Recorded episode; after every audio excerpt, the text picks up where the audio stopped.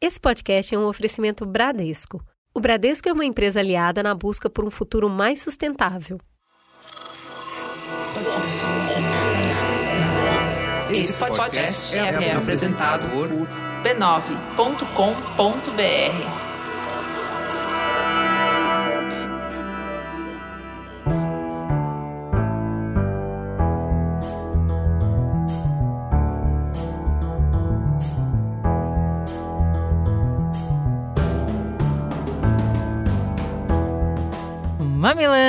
Começa agora o nosso exercício semanal de respeito e empatia. Eu sou a Juva Lauer. Eu sou a Cris Bartz e sejam bem-vindos ao Mamilos, o podcast que promove diálogos ponderados. Tira o café do fogo, passa a manteiga no pão, que aqui no nosso relógio é segunda-feira, sete da manhã, e a gente já tem mais um delicioso, gostosinho programa de histórias. Hoje, falando sem tabus sobre aleitamento.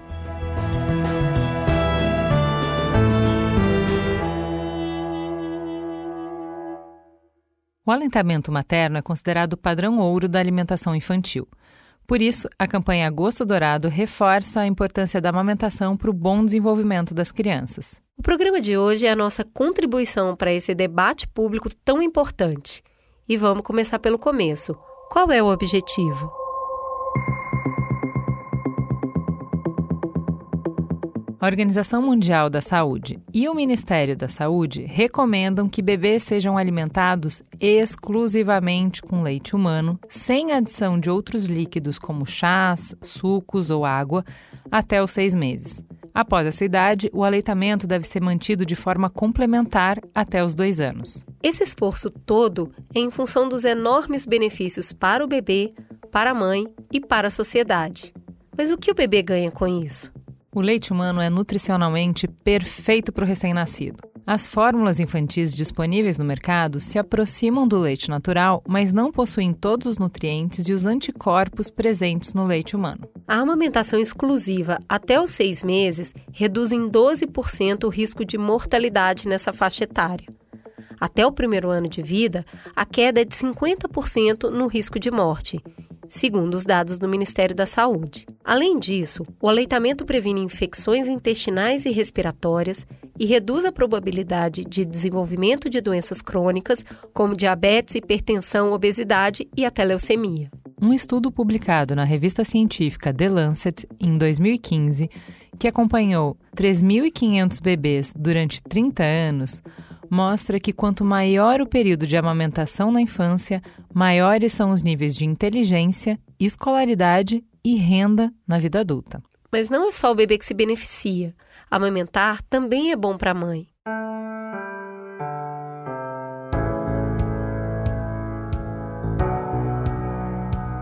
O aleitamento ajuda no pós-parto, já que o útero se contrai e volta ao tamanho normal mais rapidamente.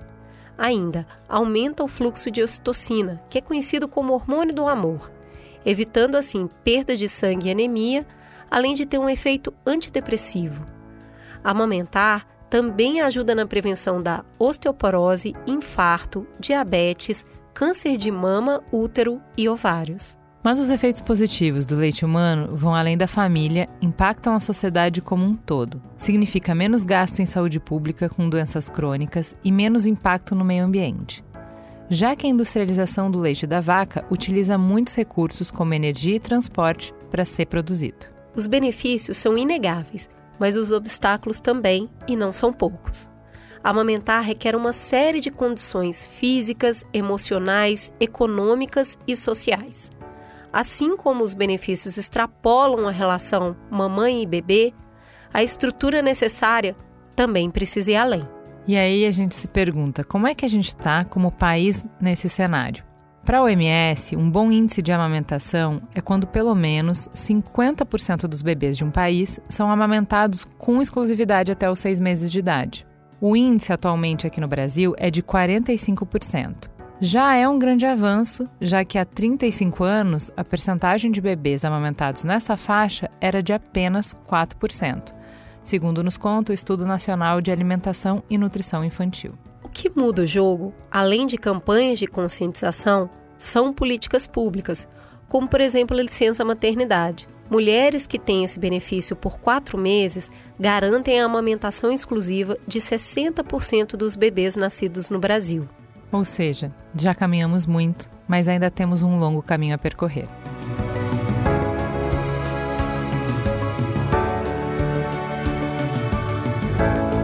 Hoje a gente vai mergulhar nas histórias de três famílias com seus diferentes desafios na jornada de amamentação para reconhecer e acolher as dores de quem está no processo, inspirar e encorajar quem está se preparando para começar. Vamos juntas!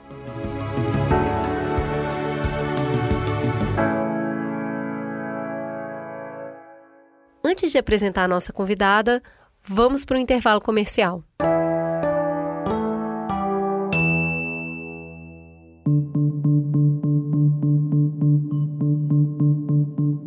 Conta aí pra gente. A preocupação tá batendo no seu peito?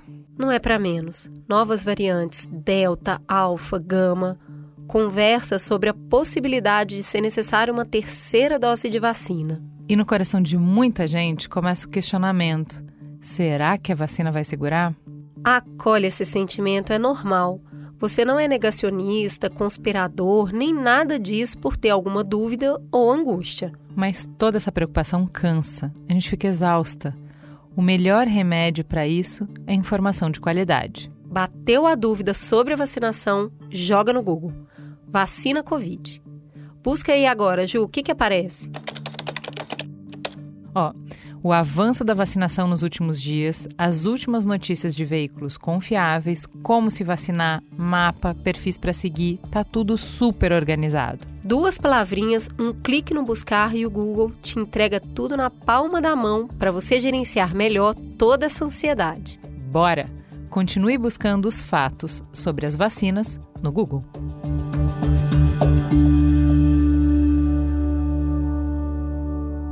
Bom, e a nossa convidada é uma pessoa que eu já conheço há algum tempo. A Kelly que me ensinou o que eu sei sobre a amamentação no momento antes de amamentar, que a gente não tem a menor ideia de como que funciona, com uma perspectiva extremamente acolhedora, que é a gente faz do jeito que dá. E aí, quando a gente foi falar de amamentação aqui, eu falei, cara, é essa pessoa aqui. Então, Kelly, por favor, se apresente para os nossos ouvintes quem é você na fila do pão e leite? Eu sou a pessoa convidada do Mamilos, gente. E essa que é só esta pessoa agora. Agora minha minha apresentação vai vir. Olha, você já fez o Mamilos, eu já. vai ser assim. Bom, mas um prazer estar aqui. E eu sou fonoaudióloga, eu sou consultora de amamentação, tenho dois filhos, e minha história com a amamentação começou antes de eu trabalhar com a amamentação, né? Eu costumo dizer que começou com a minha mãe me contando como ela amamentou seis filhos e eu achando que aquilo era natural e instintivo. Então eu cresci achando que precisava de uma, de uma boca e de um peito. Aí eu tive filho e, como diz aquela música, meu mundo cai. porque, porque, não foi nada instintivo, eu tive todas as tretas do universo, assim. Tipo, ele desmamou precocemente por falta de orientação. E foi aí que eu vi que eu queria trabalhar, né? Eu já estava dentro da faculdade de fonoaudiologia, não era formada ainda, mas eu falei, nossa, encontrei o que eu quero fazer. Eu me emociono ainda quando eu falo, né? Tem 19 anos isso. Eu encontrei o que eu quero fazer e como eu digo sempre, eu encontrei o que eu quero fazer hoje pelo resto da vida. Então hoje eu quero continuar fazendo isso pelo resto da vida. E trabalho com amamentação, trabalho com lactação induzida, trabalho do mame ao desmame, costumo dizer que a amamentação ela tem um começo, ela tem um meio e tem que ter um final né? É importante que tenha um final, mas eu acho que a gente ainda tem muita gente que gostaria de viver essa experiência de um jeito mais prazeroso, de um jeito totalmente subjetivo, mas mais prazeroso, e que ainda encontra muitos obstáculos, seja obstáculos profissionais, sociais, familiares, meu foco é trabalhar com essas pessoas. Tá vendo como é que eu tive o privilégio de, no meio de tantos mamilos que a, a Kelly cuida, ela cuidar do meu. Vamos lá, vamos começar com a nossa primeira história aqui hoje.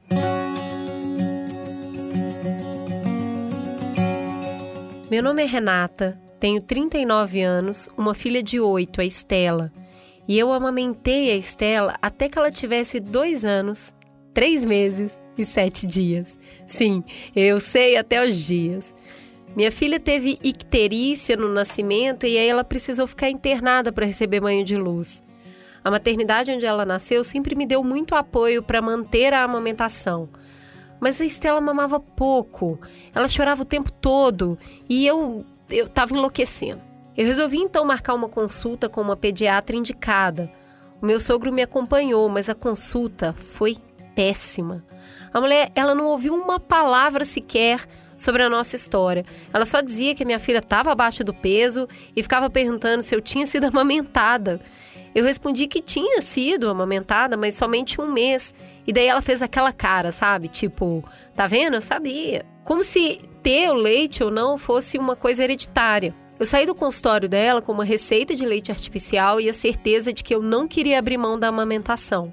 No caminho para casa, o meu sogro já queria passar na farmácia para comprar o leite, mas eu disse que o meu marido ia fazer isso depois. Já em casa, eu liguei então para o meu marido e eu falei com ele que eu não queria complementar com a fórmula porque eu sabia que isso ia ser fatal para o processo de amamentação. E ele me apoiou e disse que a gente ia fazer do jeito que eu estava decidida. O suporte do meu marido foi fundamental para dar tudo certo. E aí o começo foi duro. Tinha pressão dos familiares dizendo que a criança não engordava, as rachaduras, as dores, o cansaço. Mas eu eu estava firme no objetivo de amamentar minha filha. Eu passei a produzir tanto leite que eu tive mastite nos dois seios. A Estela sempre foi magra e as pessoas me questionavam se o meu leite bastava. Eu respondia que também tinha sido uma criança magra. Até hoje, ela come bem e é magrinha. E a gente sempre escuta comentários do tipo: nossa, essa menina não engorda. Como se as crianças magras não fossem saudáveis. Depois daquela primeira experiência traumatizante com a pediatra sem empatia, a gente encontrou uma outra pediatra maravilhosa que nos acompanha até hoje.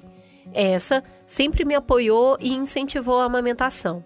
Aos seis meses, a Estela tinha uns quatro dentes e me mordia. Doía, mas ainda assim eu não queria parar de amamentar. Por uma semana eu tirei leite com uma bombinha e dava para ela na mamadeira. Um dia eu tentei dar o peito e ela não mordeu.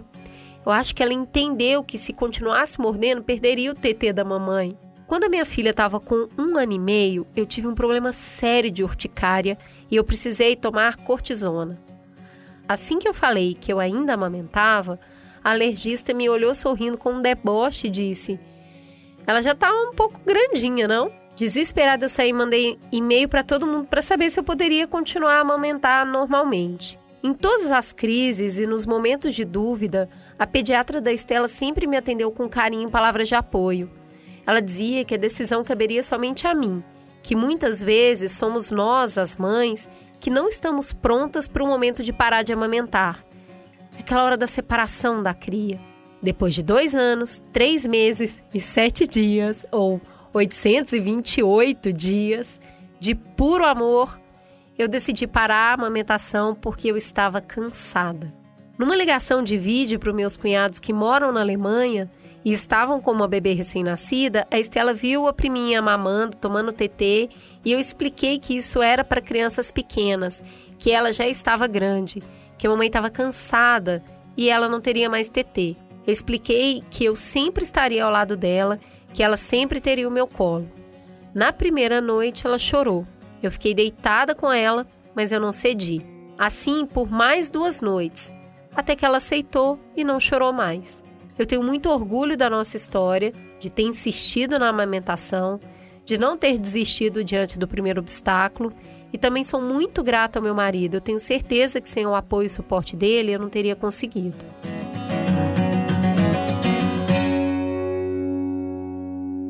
Então vamos começar pelo começo, Kelly. Você já chegou aqui falando que assim já teve uma quebra de expectativa há 19 anos, quando você foi amamentar e viu que não era assim tão simples, né?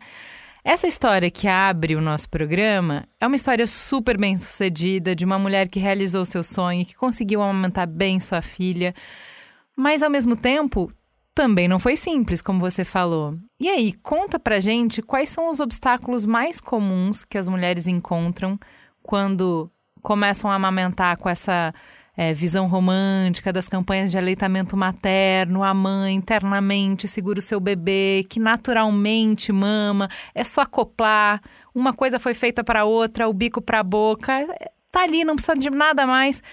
Que obstáculos que as mulheres encontram e o que, que a gente pode fazer em relação a isso?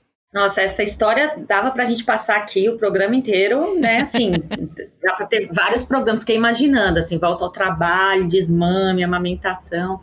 Eu acho que a primeira coisa, a gente, a gente, né? Nós mulheres em especial, a gente cresce ouvindo que a gente vai saber o que fazer quando a gente tiver um filho. Você vai saber, quando for o seu, você vai saber. Então, amamentar, você vai saber. Ele vai chorar, você vai saber. E aí a gente pega um desconhecido no colo, né? Que é um bebê e fala, não sei.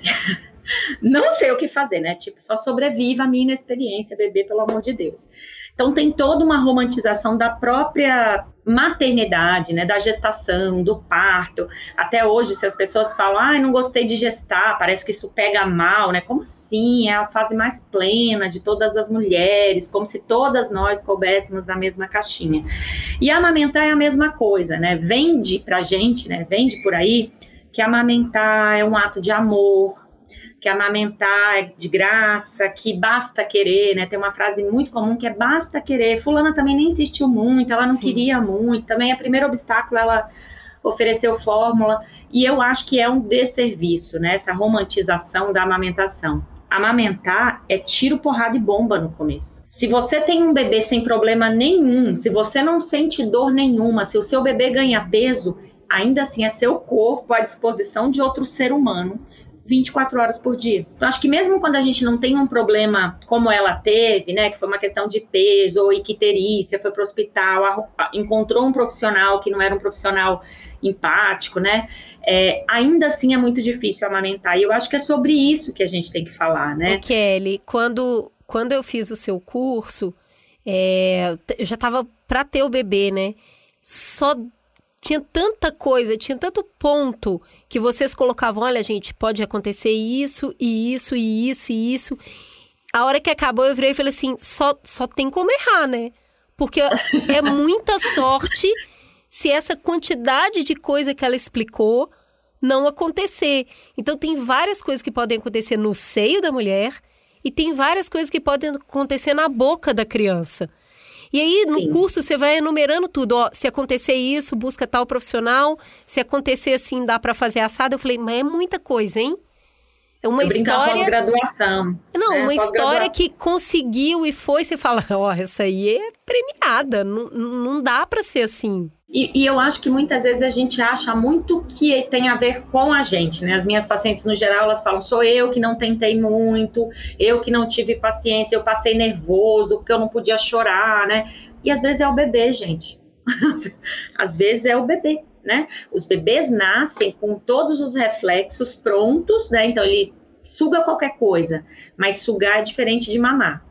Sugar é diferente de extrair leite do peito, fazer cocô, engordar, dormir e crescer. Então eu sempre brinco, olha, nesse caso aqui, o bebê que está precisando aí de uma ajudinha, tá tudo bem com você, né? Eu, eu costumo fazer uma analogia que é uma chave que precisa encaixar na fechadura, né? Então eu tenho uma boca pequenininha, eu tenho um bebê completamente assustado com o mundo que ele chega, né? Então ele tem que respirar, ele tem que trocar a fralda, fazer cocô. Então tem muita coisa, né, que, que, que pode não sair. Na verdade, tem muita coisa, não. Acho que nada sai como a gente planeja.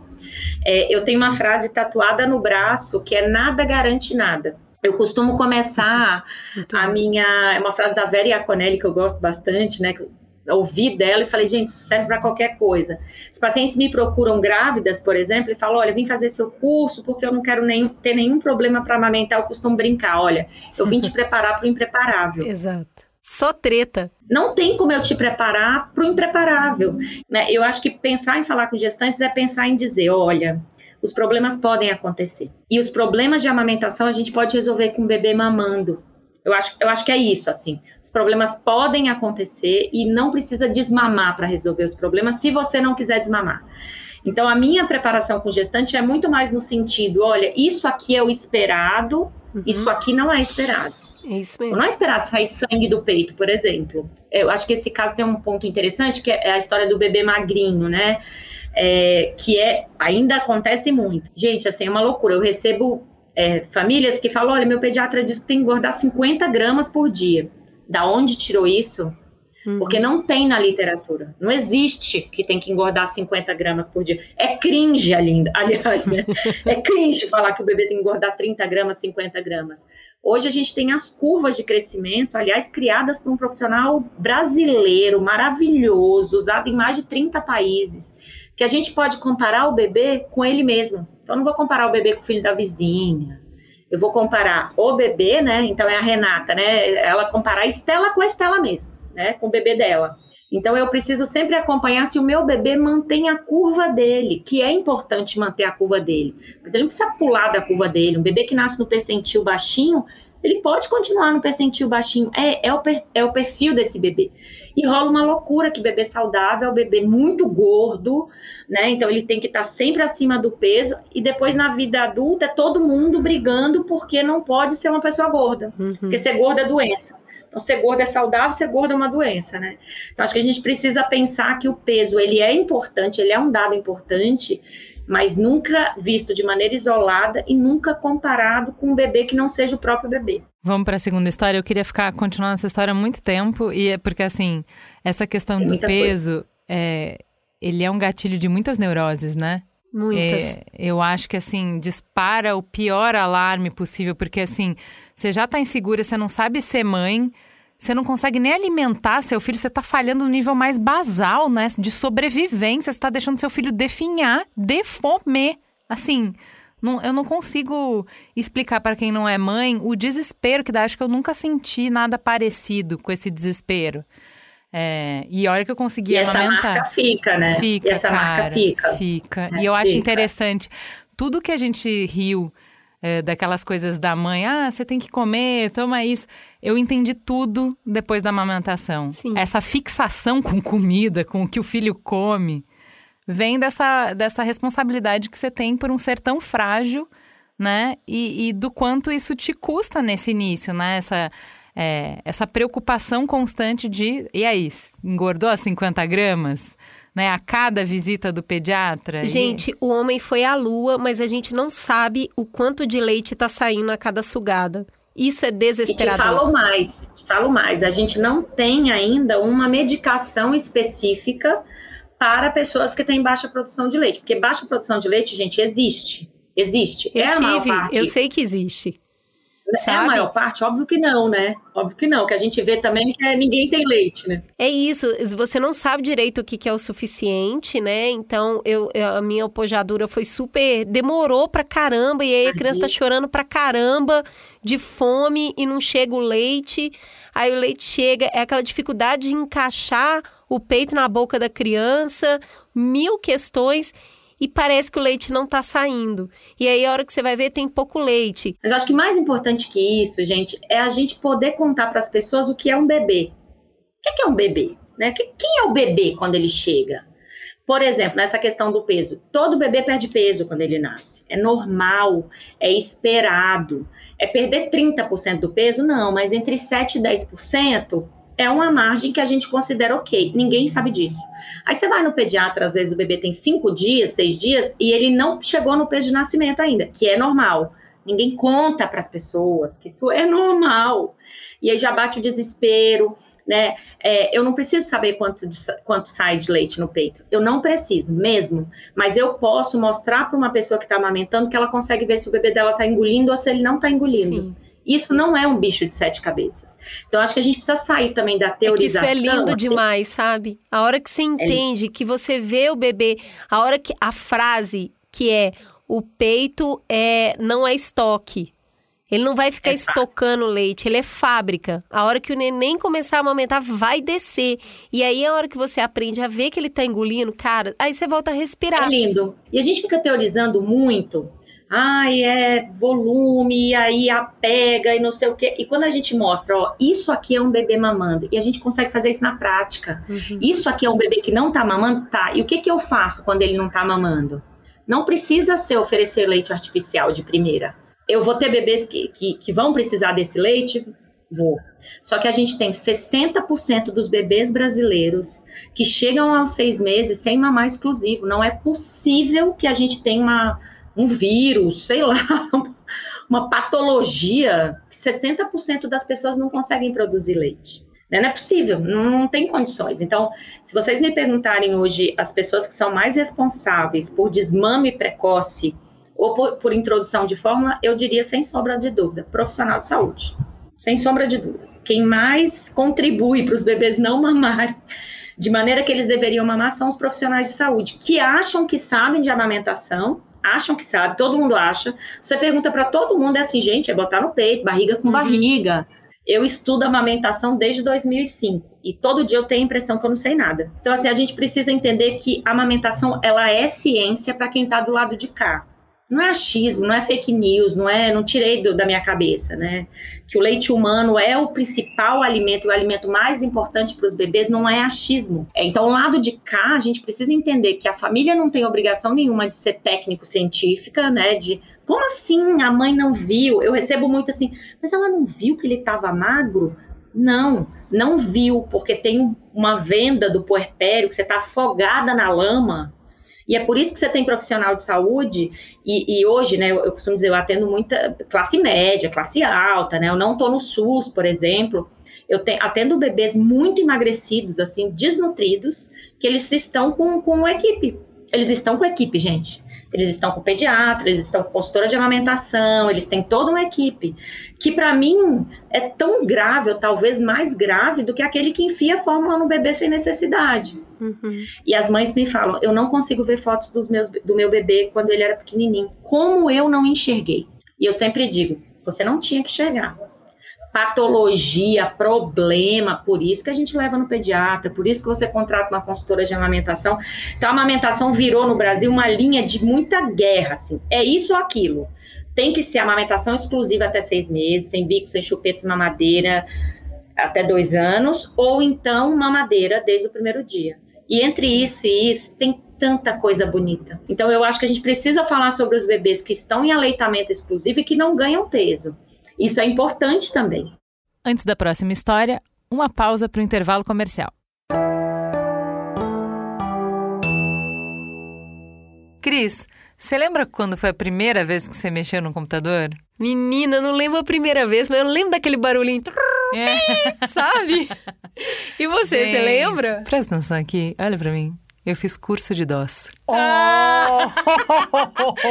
C2 ponto format, gente, eu não acredito no Senac. Para quem já é cringe, a chegada dos computadores foi um momento mágico, gente. Foi um divisor de águas. Naquela época a gente não conseguia nem imaginar o que vinha por aí. Mexer no computador era uma experiência muito diferente. Gente, eu lembro das aulas de computação na escola. Ô, oh, Jesus. E nem me deixa começar a falar dos games que tinham naquela época. Não precisa. O Henrique Sampaio já fez esse trabalho e decidiu contar a história recente do Brasil através das lentes e telas de um jogo de computador.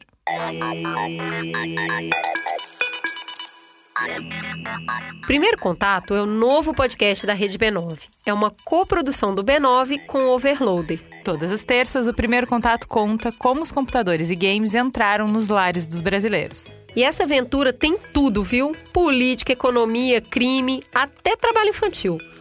Tudo com uma investigação incrível de áudio-reportagem. Ouça o Primeiro Contato em todas as plataformas e no site primeirocontato.b9.com.br.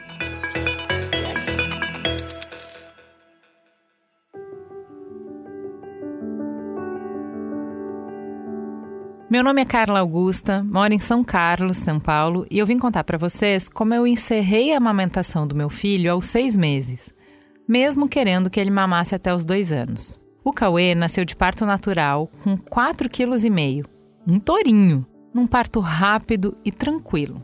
Meu marido segurou tão bem o rojão que até a doula ficou de fora do processo. O meu desejo sempre foi de amamentar meu filho até que ele completasse dois anos. A minha vontade vinha justamente de saber a importância do leite humano e também por algumas pressões externas, como vocês vão querer enfiar fórmula no bebê? Olha, cuidado com a indústria da fórmula. Você tem que amamentar a qualquer custo. Bom, acontece que o meu corpo não produziu leite suficiente para o meu bebê bezerro.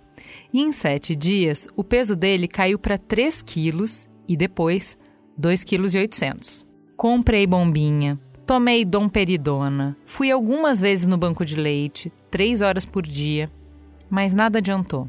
Eu lembro do sentimento de fracasso que eu senti ao ouvir do pediatra que a gente precisaria entrar com 30 ml de fórmula por dia, além do leite humano.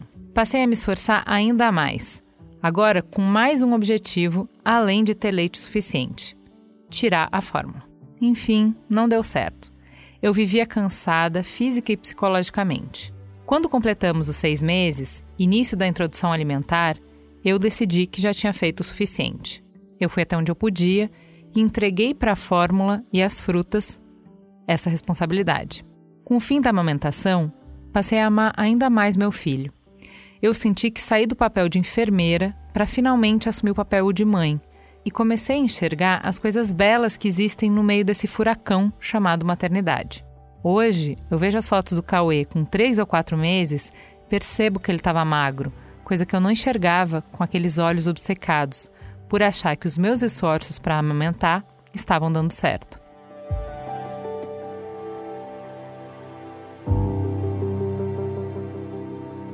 Kelly, essa história é o meio do que você estava falando, né? Entre uma coisa e outra, tem um meio e nesse meio tem muitas possibilidades. O que, que você gostaria de destacar dessa história? Nossa, acho que me pegou assim, tipo, chegou como um furacão, porque eu, eu atendo pessoas com problemas, né? E eu acho importante a gente dizer que existe pessoa que não produz leite suficiente. Não é porque ela não se conectou com o bebê, não é porque ela está com a sombra, né? Tem uma história de você tá aí com as suas sombras, ou do sagrado feminino. Não, tá? Existem sim questões importantes que vão impactar na produção de leite. Tem uma questão que é muito importante, chamada hipoplasia mamária, que não, não é frequente, mas na minha clínica é frequente, porque essas pessoas me procuram. E essas pessoas geralmente têm uma gestação, como a pessoa aí, né, que, que falou com a gente de parto natural, provavelmente foi um bebê que nasceu num momento super respeitoso, né? Então ele foi pro colo, foi pro peito, ficou no colo, no pele a pele. Só que essas pessoas, geralmente, que têm essa condição chamada hipoplasia, elas não têm a apojadura, a descida do leite. Então, elas têm colostro, o bebê é alimentado com colostro, fica ótimo, mas a partir dessa fase, né, entre o terceiro e o quinto dia, que o bebê precisa de um volume maior de leite, o corpo não responde. Mesmo sendo um parto natural, não medicamentoso, não foi uma cesárea letiva, não foi uma cesárea né, intraparto, por exemplo, né, numa condição, não foi um bebê que ficou na UTI. Isso existe, isso está na literatura. Então, toda vez que uma mulher escuta assim, ó, toda mãe tem leite, tem umas propagandas que são de arrepiar, assim, que é uma, sei lá, uma vaca com cartaz e falando, este leite aqui é só para o bezerro você tem que alimentar o seu filho com o seu leite.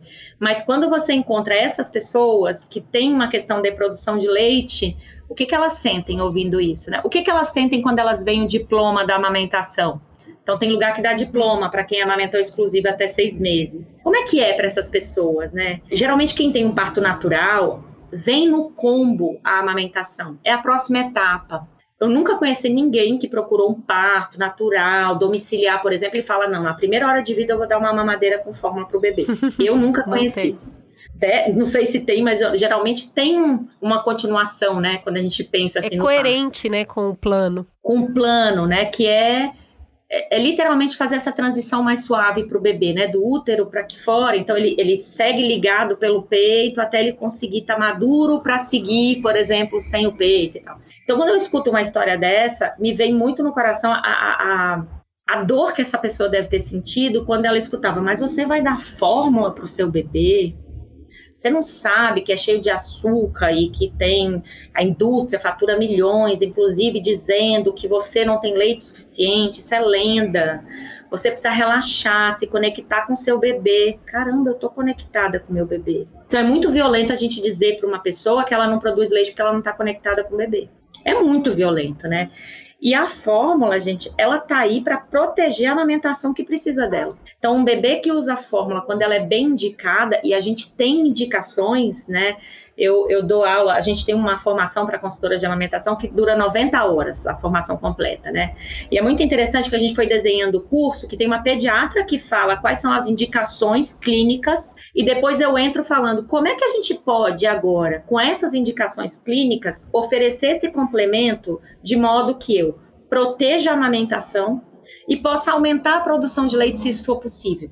E é nessa hora que a gente dá escolha para as lactantes, né? Que é, olha, realmente seu bebê precisa da fórmula nesse momento e é preciso, é indicação médica, gente, é remédio. Ninguém questiona o uso de, né, de uma medicação que é necessária.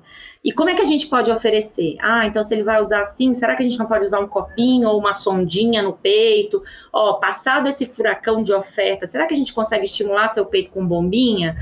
Quantas vezes você acha que é possível fazer? Na Peitolândia, a sugestão é, fa é fazer a bombinha oito vezes por dia depois das mamadas. Mas na vida real, você tem uma pessoa que come, faz cocô, dorme, chora, às vezes, né? E aí a gente precisa pensar no quanto de privilégio as pessoas têm ou no quanto de privilégio as pessoas não têm. Né? É, é como falar para uma pessoa que precisa voltar ao trabalho com 40 dias, porque ela é manicure ou porque ela é faxineira, e falar, mas é só você ordenhar oito vezes por dia. Ela não pode abrir a geladeira da casa da patroa dela para guardar o leite. Assim, parar para ordenhar, então, né? A gente precisa entender que esses privilégios eles estão aí escancarados, né? E é um privilégio também, eu acho, né? É pensar que ao sexto mês você olhou para aquilo e falou, cara, isso aqui funcionou até agora para mim. Agora não funciona mais. E aí tem uma outra frase que eu, que, eu, que eu quero tatuar ainda, que é o para todos não existe. Então não existe uma coisa que vai funcionar para todas as lactantes que têm baixa produção de leite. Né? E, e, claro, amamentar também é amar, também é, mas não é a única forma. Né? Eu achei lindo quando ela conta, e aí eu parei de ser a enfermeira do meu filho. É, eu passo a olhar meu filho e preciso ter com ele uma relação que não cabe, não cabe eu ser profissional. Tanto é que a gente que é profissional, a gente tem, né, uma consultora, a gente tem um pediatra, porque não cabe ali uma relação profissional com seu filho. Então eu acho que é isso. E eu tenho paciente, gente, que a sonda, que provavelmente foi o que a Carla fez, elas falam: Uau! Então eu vou poder amamentar o meu bebê até dois anos. Que incrível! E elas fazem a sonda com o pé nas costas, no meio de um casamento, na rua, no shopping, no almoço. Eu queria que você falasse rapidinho o que é a sonda, porque eu acho que isso não é muito claro para todo mundo. A sonda, na verdade, é um método de alimentação. Então, quando eu preciso complementar um bebê, ou no caso, por exemplo, de uma mãe que adota um bebê queria, né, que gostaria de passar pela experiência. É, a gente usa uma sondinha, que é um caninho, na verdade, parece um canudinho, bem fininho, e a gente coloca esse canudinho num frasco que tem leite, que pode ser o leite humano ordenhado ou pode ser a fórmula, quando a gente não tem leite humano, o objetivo é sempre leite humano, né? Mas quando a gente não tem leite humano, a gente usa a fórmula e a gente conecta no mamilo de quem vai amamentar. Quando o bebê pega o mamilo, ele consegue mamar o leite do peito e também extrair esse leite que está nessa garrafinha pela sonda. E aí é, é, bacana porque tem muita gente que fala assim: ai, mas se for para fazer isso, eu dou logo uma mamadeira. Para que, que eu vou fazer isso, né? Eu vou fazer isso porque amamentar não é só dar leite humano. Amamentar é relacionamento, é vínculo, é conexão, é comunicação. Não é o único jeito de se vincular ao bebê, mas é um dos jeitos, se eu quiser me conectar com o bebê daquele jeito. E eu costumo dizer que mesmo quando eu tenho que complementar, então, por exemplo, eu tenho uma mãe que adota, eu trabalho bastante com mulheres não gestantes, e ela quer relactar, ela dá 100% de fórmula. 100% de fórmula. Só que à medida que o bebê vai sugando, a gente estimula a produção. Que às vezes Gente, às vezes serão três gotas. Às vezes vão ser cinco gotas. Uhum. Cada gota conta. Cada gota conta. E o que eu digo para ela sempre é assim: nós vamos bolar um plano de ação condizente com a sua realidade e você vai me dizer se você consegue é, é, acessar esse plano de ação, se ele, se ele funciona para você. E nós vamos trabalhando com, com pequenas, pequenos objetivos. Eu brinco é tipo alcoólicos anônimos, só por hoje. Só por hoje eu vou fazer a sonda. Amanhã eu penso assim que eu vou fazer. E aí o objetivo é realmente a gente tirar a sonda, mas a grande verdade é que nem sempre a gente consegue. Muitas pessoas vão ser dependentes desse método, Primeiro, porque eu posso ter mesmo uma baixa produção e eu não consigo muitas vezes melhorar. E segundo, porque eu posso ter um bebê que fique dependente desse método. Então, ele não topa o peito mais sem a sonda. Porque bebê é bicho inteligente, né? Nasceu para sobreviver. Então, ele fala: hum, tá saindo mais fluxo aqui, eu não quero mais sem fluxo. E é por isso que eu tenho que tomar cuidado também. Mas é um método, quando eu vou usar complemento por um período longo, é um método mais indicado para a gente preservar a amamentação. E se a Carla quisesse, e aí eu acho maravilhoso a gente pensar em desejo, né? Chegou com seis meses e falou: graças às deusas, tem comida, tem fruta. Eu tenho muita paciente que fala: Ai, saiu do meu colo agora. Agora, ainda bem que bota a responsabilidade na comida. É como se eu tirasse um peso mesmo. Porque, gente, se é a única pessoa capaz de alimentar um bebê, pesa 3.558 quilos em cada ombro. Assim. Só que para outras é, pessoas não. É importante a gente falar isso. Não é tirar um peso, é tirar um peso mesmo, né? É um literal, peso. É muito pesado, é, um é muito cansativo. Vamos aqui para nossa próxima história.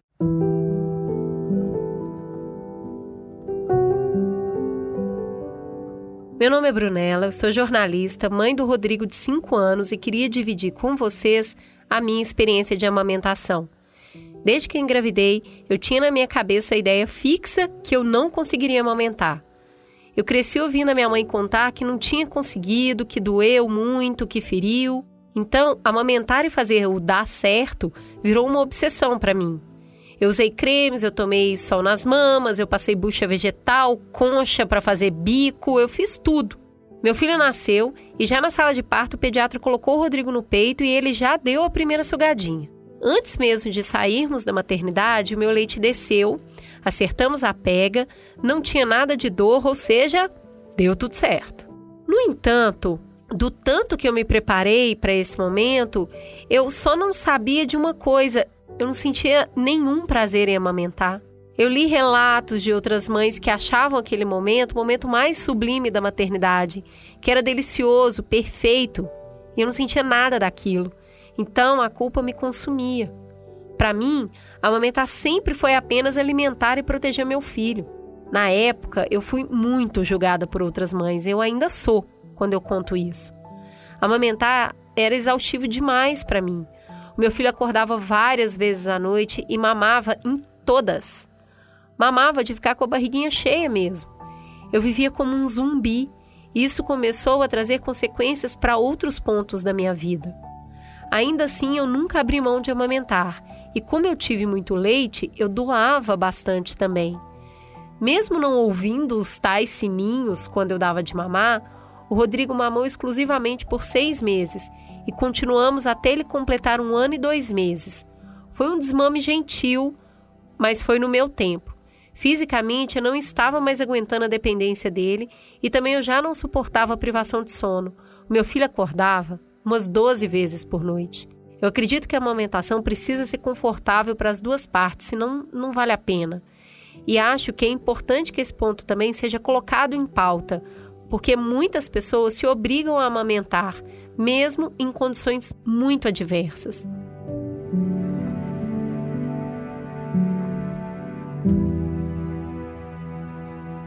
E aí, Kelly? É, vamos para o ponto mais é, controverso da nossa conversa, agora que a gente já estabeleceu que muitas mulheres não têm o apoio suficiente para amamentar, né? Seja de ter as informações corretas, o apoio médico, né, da equipe multidisciplinar para ajudar com as dificuldades, com os obstáculos que existem seja obstáculos sociais, econômicos, né, de ter condições de parar, de amamentar, de estar tá disponível, de ter o corpo disponível para essa maratona que é amamentar. Agora, o, o que, que acontece no outro espectro?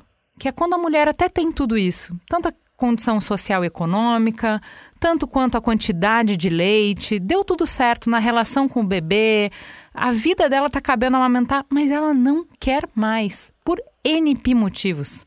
Pode ser porque ela está cansada e ela quer dormir. Pode ser porque ela quer retomar a vida dela. Pode ser porque ela quer dividir melhor é, a responsabilidade do filho com o pai e a amamentação acaba desequilibrando mais para o lado da mãe. Pode ser porque amamentar não produz essa conexão para ela como produz para outras mulheres, por qualquer motivo. Como que a gente faz? Hoje não está muito no campo da escolha da mulher, né? Nossa, é, eu até brinco, né? Ela não gostava e amamentou pra caramba, né? Assim, foi alguém que provavelmente ultrapassou aí os, os, os limites. Eu costumo dizer que amamentar não é legal o tempo todo, mesmo. Mesmo quando eu adoro, mesmo quando eu sinto aquela conexão, acordar 10 vezes quando tá 4 graus em São Paulo, você só fala, caramba, né? Tipo, eu brinco que toda madrugada você fala, vou parar. Aí uhum. todo dia de manhã a criança te dá um sorrisinho, você fala, vou continuar. Aí na madrugada você fala, vou parar. Mas é muito comum a gente achar que todo mundo vai amar amamentar e sentir essa conexão. Eu fico muito feliz ouvindo esse relato, porque eu acho que de um tempo, de uns tempos para cá, a gente tem permitido que as pessoas possam dizer, né, que ama o filho, mas odeia amamentar, ama o filho, mas odeia ser mãe, ama o filho, mas odeia todas essas caixinhas que querem colocar a gente, como se toda mãe, né, fosse aquela mãe que, que adora padecer no paraíso. Eu não gosto, não, tá? Eu não quero padecer no paraíso, não quero mesmo, quero descansar, quero dormir, né? Que são coisas básicas, assim. Agora, eu, eu costumo dizer que amamentar ele é biopsicossocial familiar, cognitivo, é uma relação que não depende só de peito e boca, né? Ele depende das nossas histórias, ele depende da, da nossa própria história, ele depende da nossa das nossas histórias familiares. Hoje a gente sabe que o grupo que tem mais impacto na amamentação é o grupo de amigos. Então, quando eu estou rodeada de pessoas que amamentam, eu tenho uma chance maior de amamentar do que se eu tiver lá uma roda de amigos que, que não amamentaram. E eu acho que a gente precisa parar de achar que todo mundo vai entrar na caixinha de amamentar muito feliz até seis meses e totalmente plena até dois anos como se aos dois anos a criança fosse acordar e falar: Mamãe, nosso contrato está encerrado, você foi ótima, vamos rasgar o nosso contrato. Não acontece isso aos dois anos. Né? E eu acho maravilhoso quando uma das partes, e eu acho que a amamentação, a gente está falando sobre o corpo de quem amamenta. Estou falando sobre o corpo de quem amamenta. Diferente do desfraude, por exemplo, né? O desfraude, eu estou falando do corpo da criança. Estou falando de algo que sai dela, do corpo dela. O desmame não. O desmame eu estou falando do meu corpo e eu acho que essa decisão cabe única e exclusivamente à pessoa que amamenta. Eu acho que a decisão do desmame, e hoje eu tenho maior tranquilidade de falar isso, que eu acho que isso pode acontecer em qualquer fase da vida de quem está amamentando. Né? Muitas vezes a gente acha que vai ser só depois de dois anos. Eu tenho pessoas que amamentam super bem, seis, sete meses, e aí começa a ficar insuportável, começa a ter uma coisa super importante que chama perturbação na amamentação, Sim. que é real, tem descrição na literatura, que é sentir pensamentos horrorosos enquanto a criança mama. E é horrível, porque você sente muita culpa, né? Você tem vontade de empurrar a criança, você se machuca. Então, eu tenho pacientes que se arranham, que mordem o lábio até sangrar, mas continuam amamentando porque disseram para ela que o desmame precisa ser um desmame natural. E aí eu posso questionar o que é natural aqui. O que, que é? O que, que é natural? Nós não vivemos no meio natural da natureza, gente. Nós somos perpassadas aí pela linguagem, que é a coisa mais maravilhosa que diferencia a gente dos bichos. Então, assim, toda vez que me falam do desmame natural, que é como se um dia a criança. E, e eu acredito que ele aconteça, eu acredito, e na literatura a gente tem que ele aconteceria ali entre 4 e 7 anos se eu não fizesse nada, por exemplo. Fizesse nada, a criança não usa bicos artificiais e tal. Ainda assim, nós, seres humanos, a gente vai botando limites, que é, espera um pouquinho, a mamãe vai tomar banho, tô terminando aqui de, sei lá, botar a louça na máquina, ou tô terminando aqui, já já eu volto. Quando a criança vai crescendo, a gente vai dando alguns limites que a gente nem percebe. Só que nem sempre, gente, essa data vai coincidir. A gente está falando de duas pessoas duas pessoas, a criança é uma pessoa e a lactante é uma pessoa. Então eu acho que quando essa pessoa tem todas as informações, e tem uma informação que as pessoas não sabem, que é você não precisa amamentar em livre demanda para sempre. Uhum. Você pode regular a demanda. Você pode não estar mais disponível para o seu bebê a hora que ele quiser. Você pode simplesmente combinar com essa criança. E é lindo o processo, inclusive, que olha, agora você vai mamar de manhã, depois do almoço e antes de dormir. Ai, Kelly, mas ele pede. Óbvio que ele pede. A gente também pediria.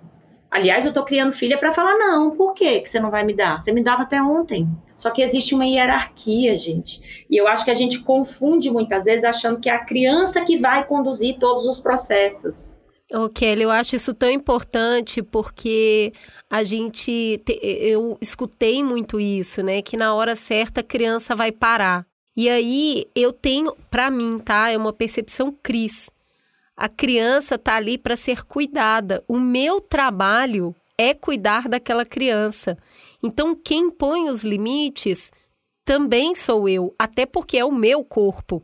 É o, seu o meu trabalho enquanto mãe é justamente dar essa segurança de limite até que ele tenha consciência suficiente para que ele ponha os próprios limites. Então me machucava muito isso do a hora que a criança quiser e estiver pronta, ela vai parar. E assim, eu, cara, depois a amamentação foi. Eu, eu amamentei até dois anos e sete meses. Eu fiz cada fase a hora que eu quis. A hora, mentira, a hora que eu me senti preparada para fazer. Porque eu uhum. era a que a, a amamentação virou basicamente o meu momento de meditação. Então uhum. era muito legal para mim. Só que não deixa de ser cansativo.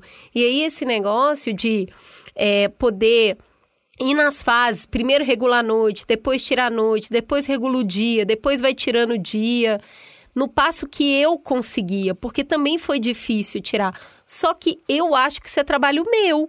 Porque eu sou a adulta da relação, sabe? Eu costumo dizer que eu acho que tanto a decisão de continuar amamentando, quanto a decisão de regular ou de desmamar, tem que sair do campo da OMS. É, eu acho que essas recomendações né, da OMS, da Unicef, são recomendações quando a gente pensa em saúde pública. Né? Quando a gente pensa em saúde pública, mas no um a um, não dá para eu ser ativista no um a um.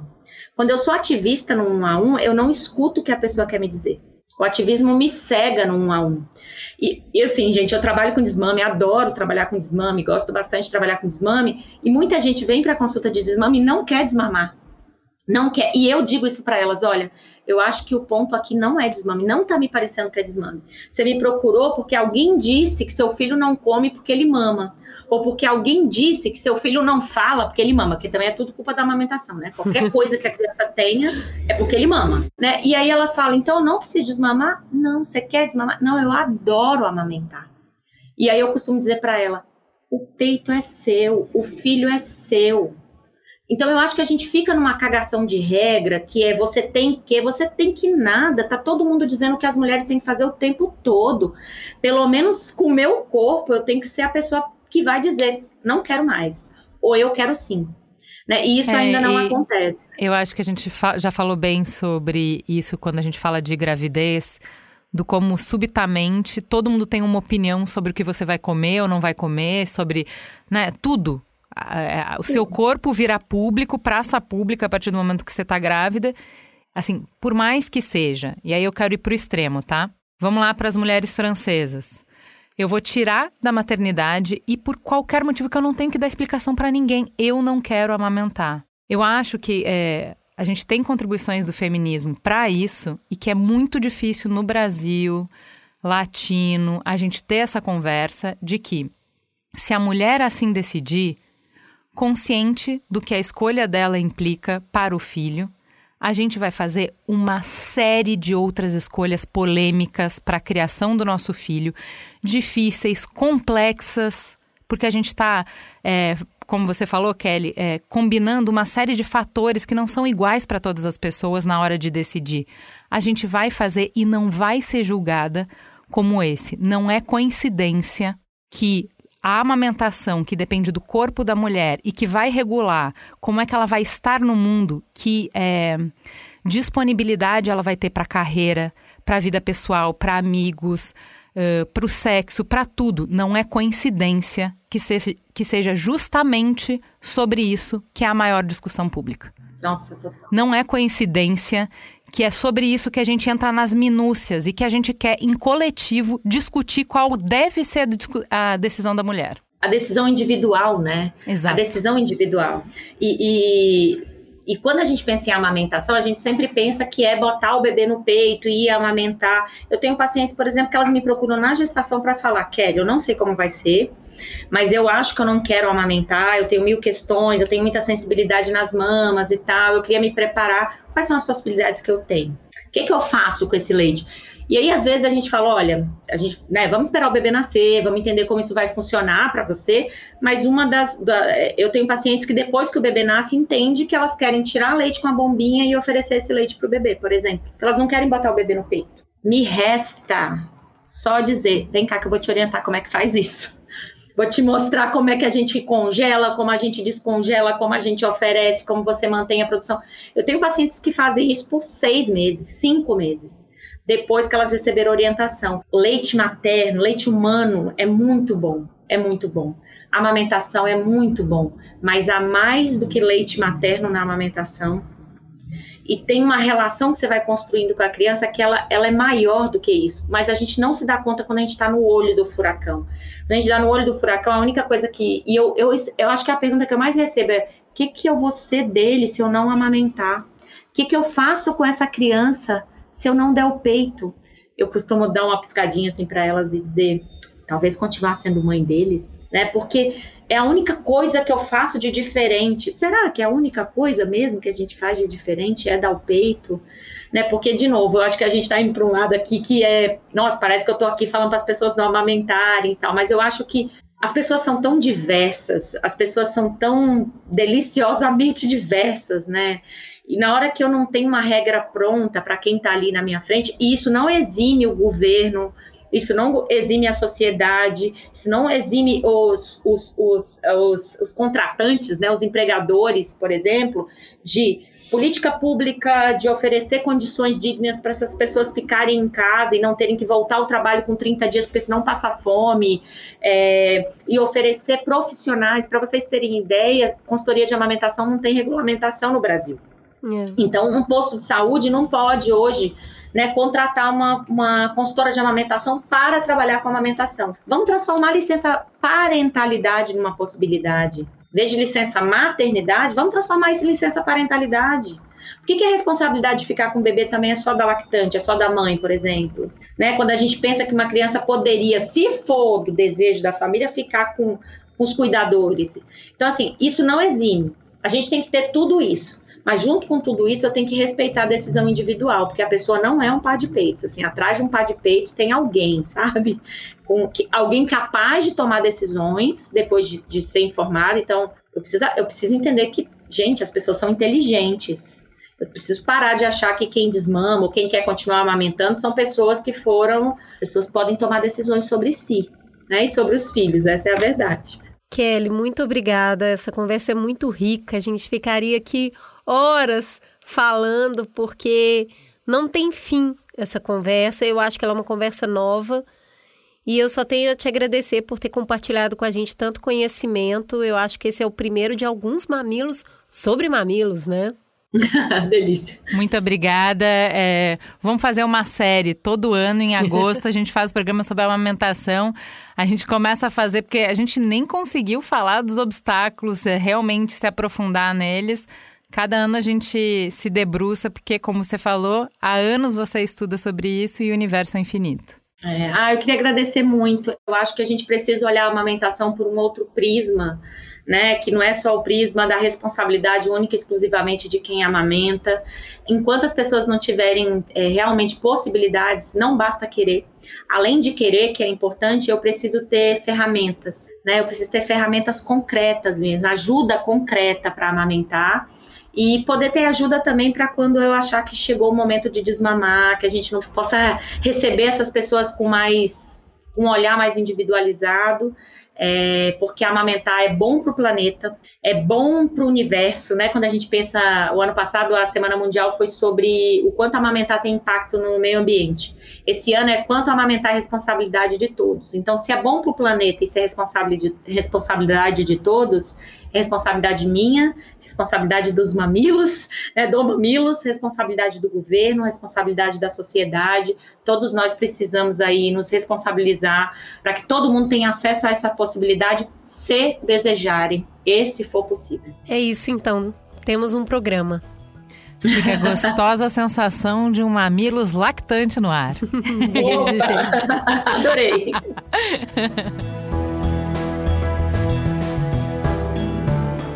Mamilos é uma produção do B9. Apresentação de Cris Bartz e Juva Lauer. Para ouvir todos os episódios, assine nosso feed ou acesse mamilos.b9.com.br. Quem coordenou essa produção foi Beatriz Souza. O apoio à pauta e pesquisa foram de Iago Vinícius e Jaqueline Costa. A edição é de Mariana Leão e as trilhas sonoras de Andy Lopes. A capa é de Elodângelo. A curadoria dos programas de história é realizada por Deia Freitas. A publicação fica por conta de AG Barros. O B9 tem direção executiva de Cris Bartz, Juva Lauer e Carlos Merigo. A coordenação digital é de Pedro Estraza e Matheus Guimarães. E o atendimento e negócios feito por Raquel Casmala, Camila Maza, Luzi Santana e Thelma Zenaro.